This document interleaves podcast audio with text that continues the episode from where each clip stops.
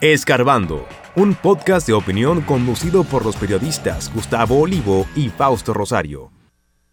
Mujer fallecida en derrumbe de edificio había dado a luz hace tres meses. Confirman secuestro en Haití de pasajeros de bus procedente de República Dominicana. Estados Unidos urge a azucareras en República Dominicana remediar abusos a cañeros. Policía Nacional dispone aumento del patrullaje durante peregrinación a la Basílica de Higüey.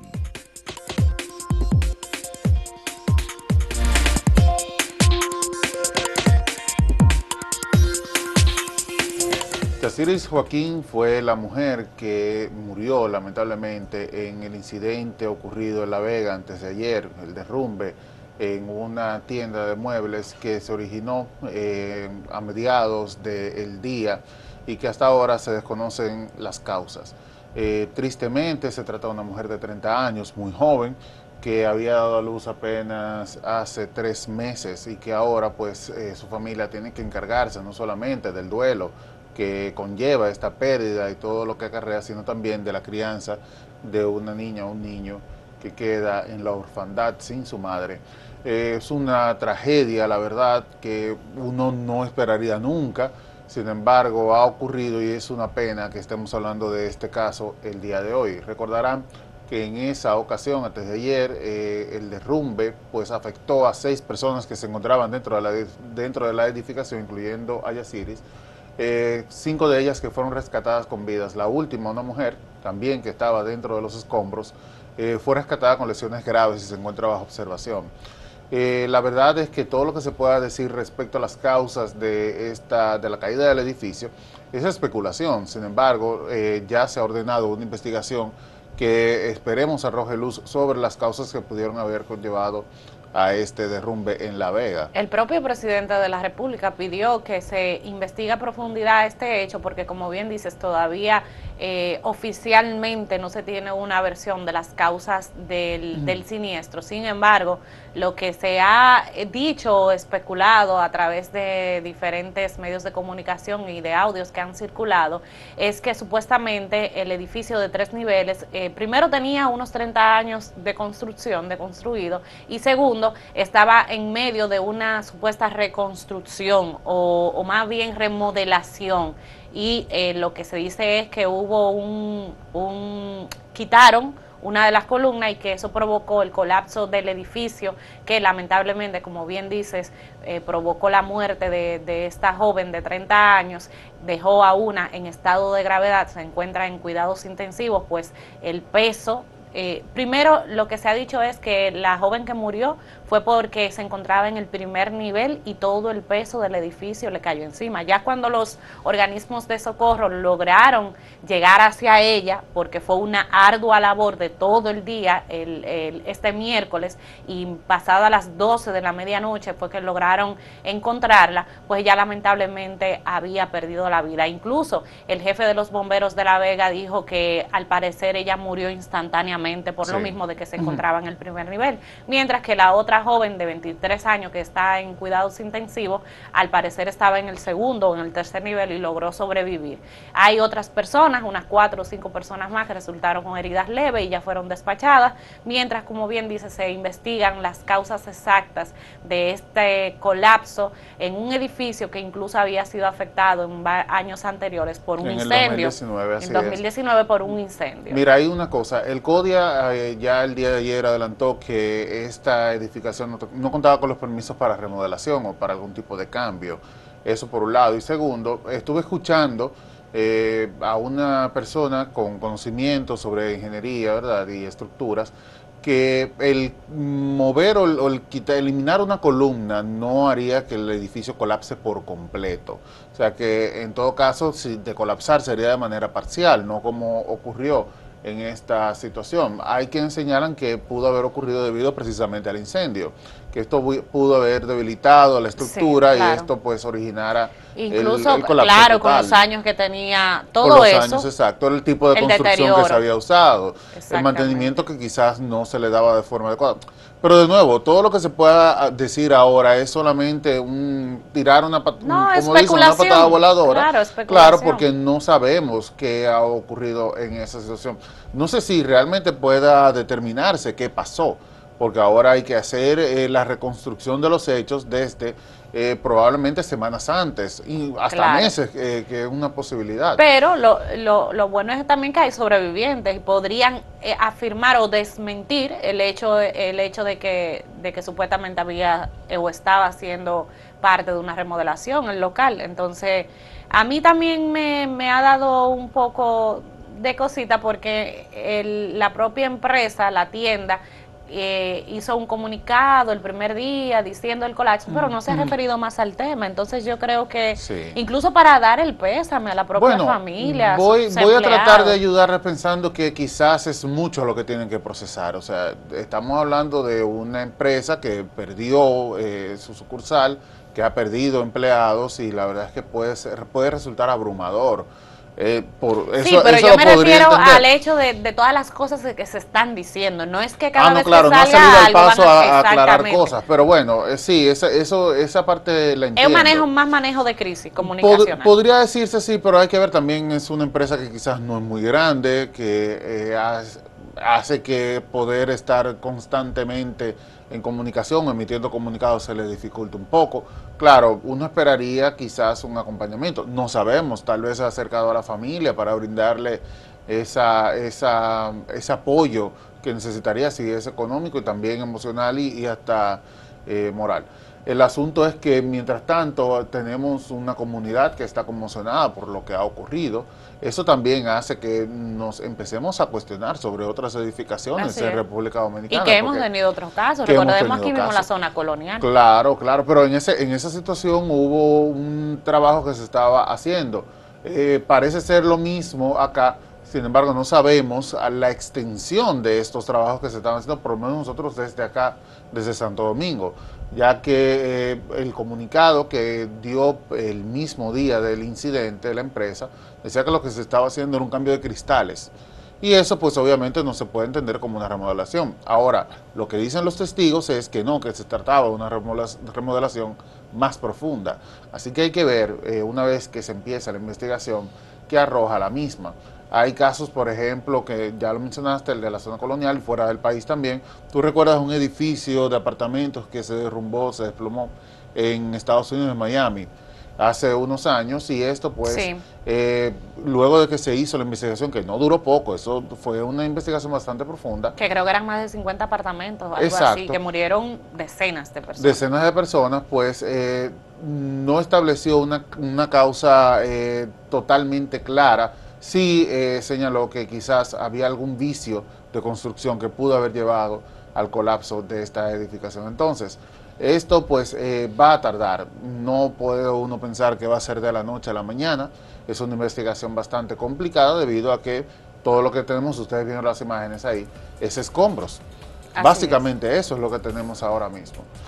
Bueno, pues vamos a una pausa, pero antes les recordamos la pregunta del día de hoy cree que las elecciones del 2024 se decidirán en primera o en segunda vuelta. Vote en nuestras redes sociales en Acento TV y en Acento Diario.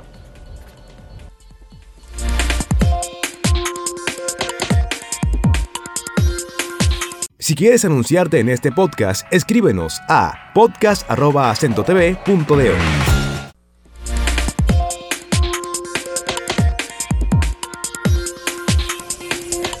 Bueno, y Estados Unidos volvió a, enviar otro documento donde urge a las empresas azucareras en República Dominicana, eh, dicen ellos, a parar el, el, supuesto maltrato a sus trabajadores, especialmente a los haitianos. Y ellos dicen en este nuevo informe que no se trata de una sola empresa, pues recordemos que anteriormente habían emitido un comunicado eh, criticando a Central Romana, pero ellos dicen que no, que no se trata de una sola empresa, sino de una mala práctica en general de las azucareras dominicanas. Eh, hablan de trabajo forzoso, hablan de eh, poca calidad en, en el tema habitacional que se les brinda a estos trabajadores, de salarios y horarios abusivos de, como dije, viviendas inadecuadas, estatus legal precario y otras posibles violaciones a los derechos humanos. Recordemos que en septiembre pasado el Departamento de Estado de Trabajo de, de Estados Unidos calificó como escandalosas las condiciones de trabajo de estos cañeros que si bien quizás probablemente han mejorado la situación laboral en los últimos años, ha sido una práctica muy común que realmente ellos sean eh, abusados por parte de, estas bueno, Más que mejorado, lo que ha hecho es darle ciertos reconocimientos. Porque fíjense, por ejemplo, el caso de los cañeros de, que están pidiendo la pensión, tienen décadas pidiendo que se le pague la pensión que se había acordado por el trabajo que habían desempeñado y lo único que han hecho es prácticamente esperar que vayan muriendo uno tras otro. Ahora, eh, en tiempos recientes, es cuando apenas se ha empezado a saldar esa deuda que tenía el Estado Dominicano con los trabajadores del azúcar. Eh, las nuevas declaraciones del Departamento de, Trabajo de Estados Unidos eh, solo lo único que hace es poner el dedo en la llaga. Todos sabemos que se trata de un trabajo que no es bien valorado en el sentido de las condiciones que se deben brindar mínimas para que una persona pueda desempeñar sus labores.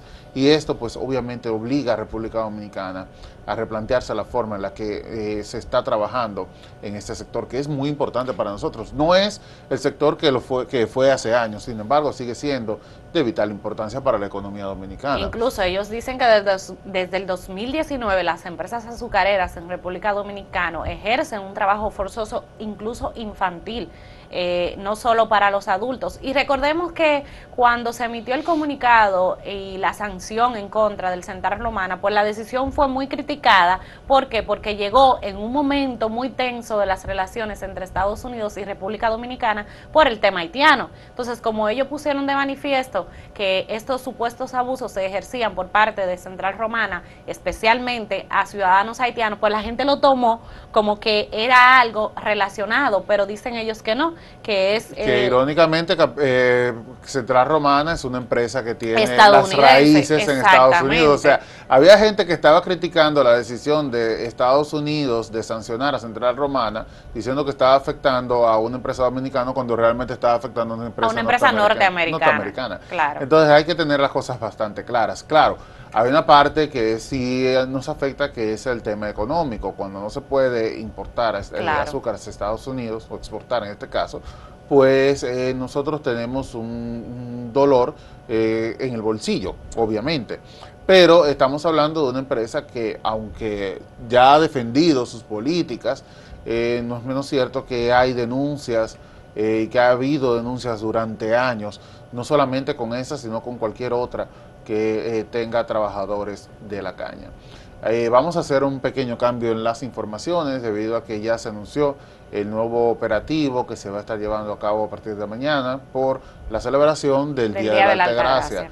Este, el día de Tatica. El día de Tatica, sí, que felicidades a todas las altas gracias, ¿no? Eh, pues eh, ya la Policía Nacional, los organismos de socorro se han empezado a movilizar precisamente para garantizar a las personas que se desplacen, como seguramente lo van a hacer hacia la Altagracia, precisamente para conmemorar este día. Es un día que eh, mueve a mucha gente, no solamente desde la capital, sino desde diferentes partes de, del país e incluso desde el extranjero. Claro, y no solamente hay que tener en cuenta eso. Claro, no solamente a los que se movilizan se movilizan hacia la basílica en Higüey, sino incluso las iglesias aquí en el país, porque son eh, festividades que los católicos celebran con gran fervor y son muchos los feligreses que acuden. Entonces, lo que ha dicho la Policía Nacional y los organismos de socorro es que aparte de estar atento al tema del transporte, del tema vial, eh, incluso incluso estarán muy pendientes al tema de la seguridad. ¿Por qué? Porque muchos desaprensivos aprovechan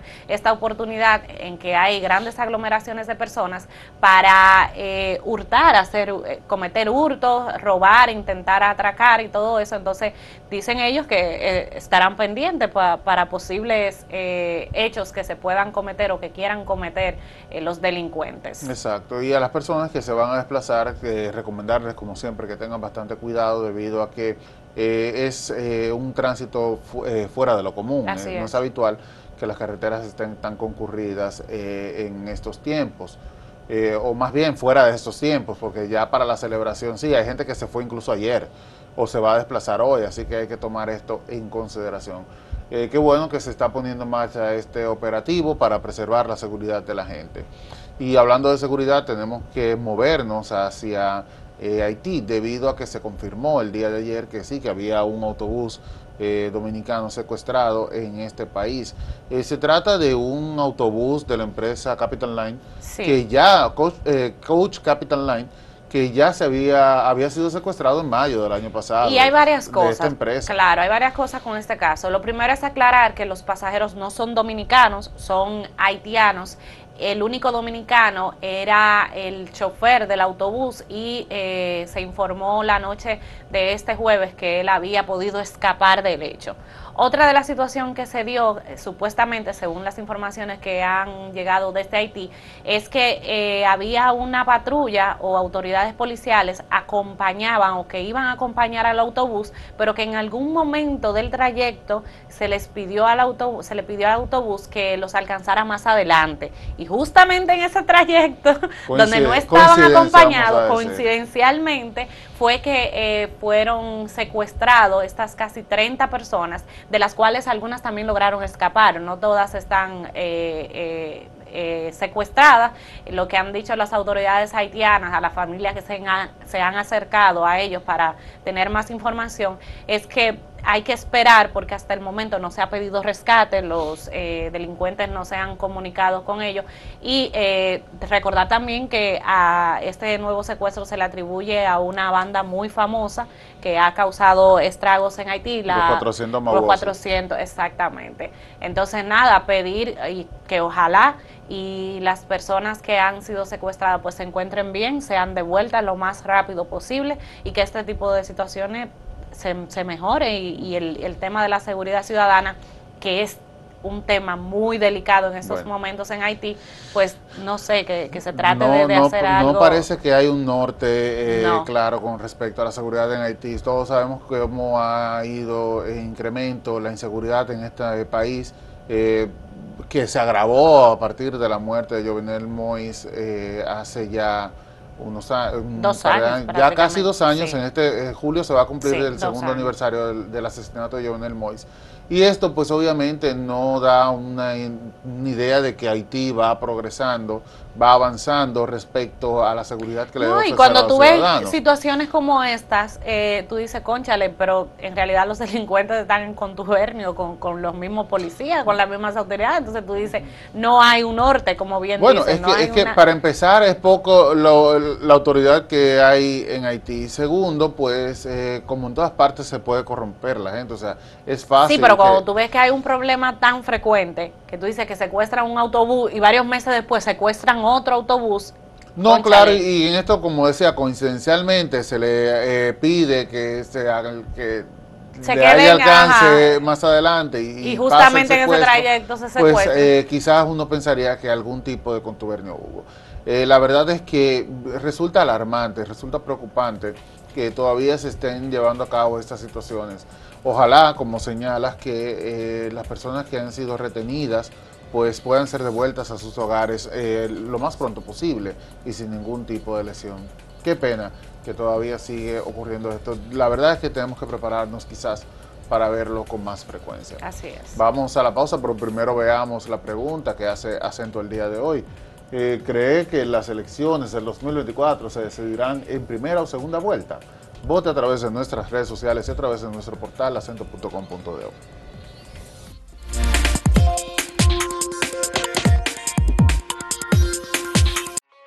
Síguenos en redes sociales, arroba acento diario y arroba acento TV.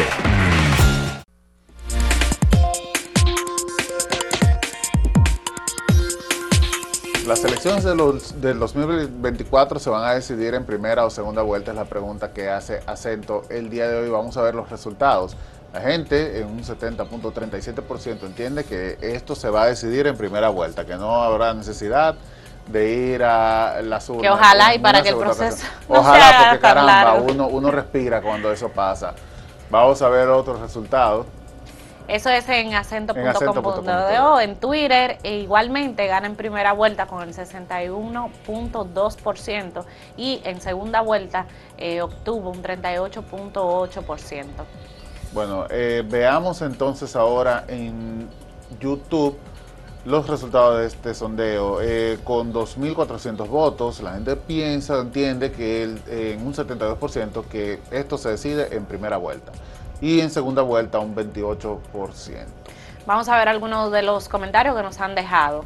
Dice Vladimir Félix, históricamente aquí las elecciones se deciden en primera vuelta a excepción del 1996. De hecho, sí, no, eh, generalmente se decide en primera vuelta. Eh, bueno, dice Luis Abinader en primera vuelta, en sido familia. Aquí le agregó ah, ya la, la coletilla de su candidato preferencial. Mientras que Juan José Hernández, en tercera vuelta, el voto del 2024 estará más repartido que un pastel. Dios no libre la tercera vuelta, ¿tú te imaginas? No, no, eso es... Insostenible, incluso económicamente para el país. Dice Víctor Manuel Fermín, Luis Abinader gana y la segunda vuelta será en el 2021. Ay, Dios mío, bueno. Dios mío. mientras que Omar Acosta. Luis hasta 2044, pero ya estará vivo. y, que, viole la constitución también, quiere Omar No, una dictadura, una dictadura. No, no, no, no, Bueno, señores, vamos a pasar con Máximo Laureano, quien nos tiene las últimas informaciones de la zona del Cibao. Buenos días, Máximo. Gracias, compañeros. Saludos. La ciudad de La Vega sigue consternada tras la muerte de la joven Yasiri Joaquín de Jesús es la última persona que fue sacada debajo de los escombros de la edificación de la tienda multimueble que colapsó el pasado miércoles al mediodía. Lamentablemente, Yasiri no fue hallada con vida. Las autoridades locales han dicho que solamente eran seis las personas que estaban dentro de la edificación cuando ocurrió el derrumbe, aunque se sigue especulando que pudieran haber otras personas. De ahora en adelante se exige una investigación para que se establezca si hay responsabilidad, si ha habido negligencia por aquello de permitir una reconstrucción en una edificación que fue afectada por un incendio en el año 2019. La jueza del Departamento de Atención Permanente del Distrito Judicial de Santiago, Iris Borges Santana, envió a prisión preventiva por 18 meses. También declaró el caso complejo. Esta medida se conoció en contra de Joseph Junior Guzmán García, apodado Junito, está señalado como responsable de violaciones sexuales a menores de edad que pertenecían a un centro de orientación que era dirigido por Lorenzo Silverio Almonte o Julián el Pastor, contra quien se impuso medida de prisión preventiva también por 18 meses. Pasando a los temas políticos, el ex alcalde del municipio de Licey al Medio, Humberto Triunfel, quien fuera alcalde 2002-2010, ha presentado su renuncia al Partido de la Liberación Dominicana. El ex alcalde explica. Y Humberto Triunfel con una posición ganable le entregamos y en 45 días hicimos ganador al candidato del PRD, aliado con nosotros. No recibí ni siquiera de la dirección política de Santiago, ni tampoco del comité político de Santiago, me llaman para decirme, Humberto Triunfel, ¿cuánto usted gastó en la pre-campaña? En lo absoluto, nunca me estuvieron en cuenta.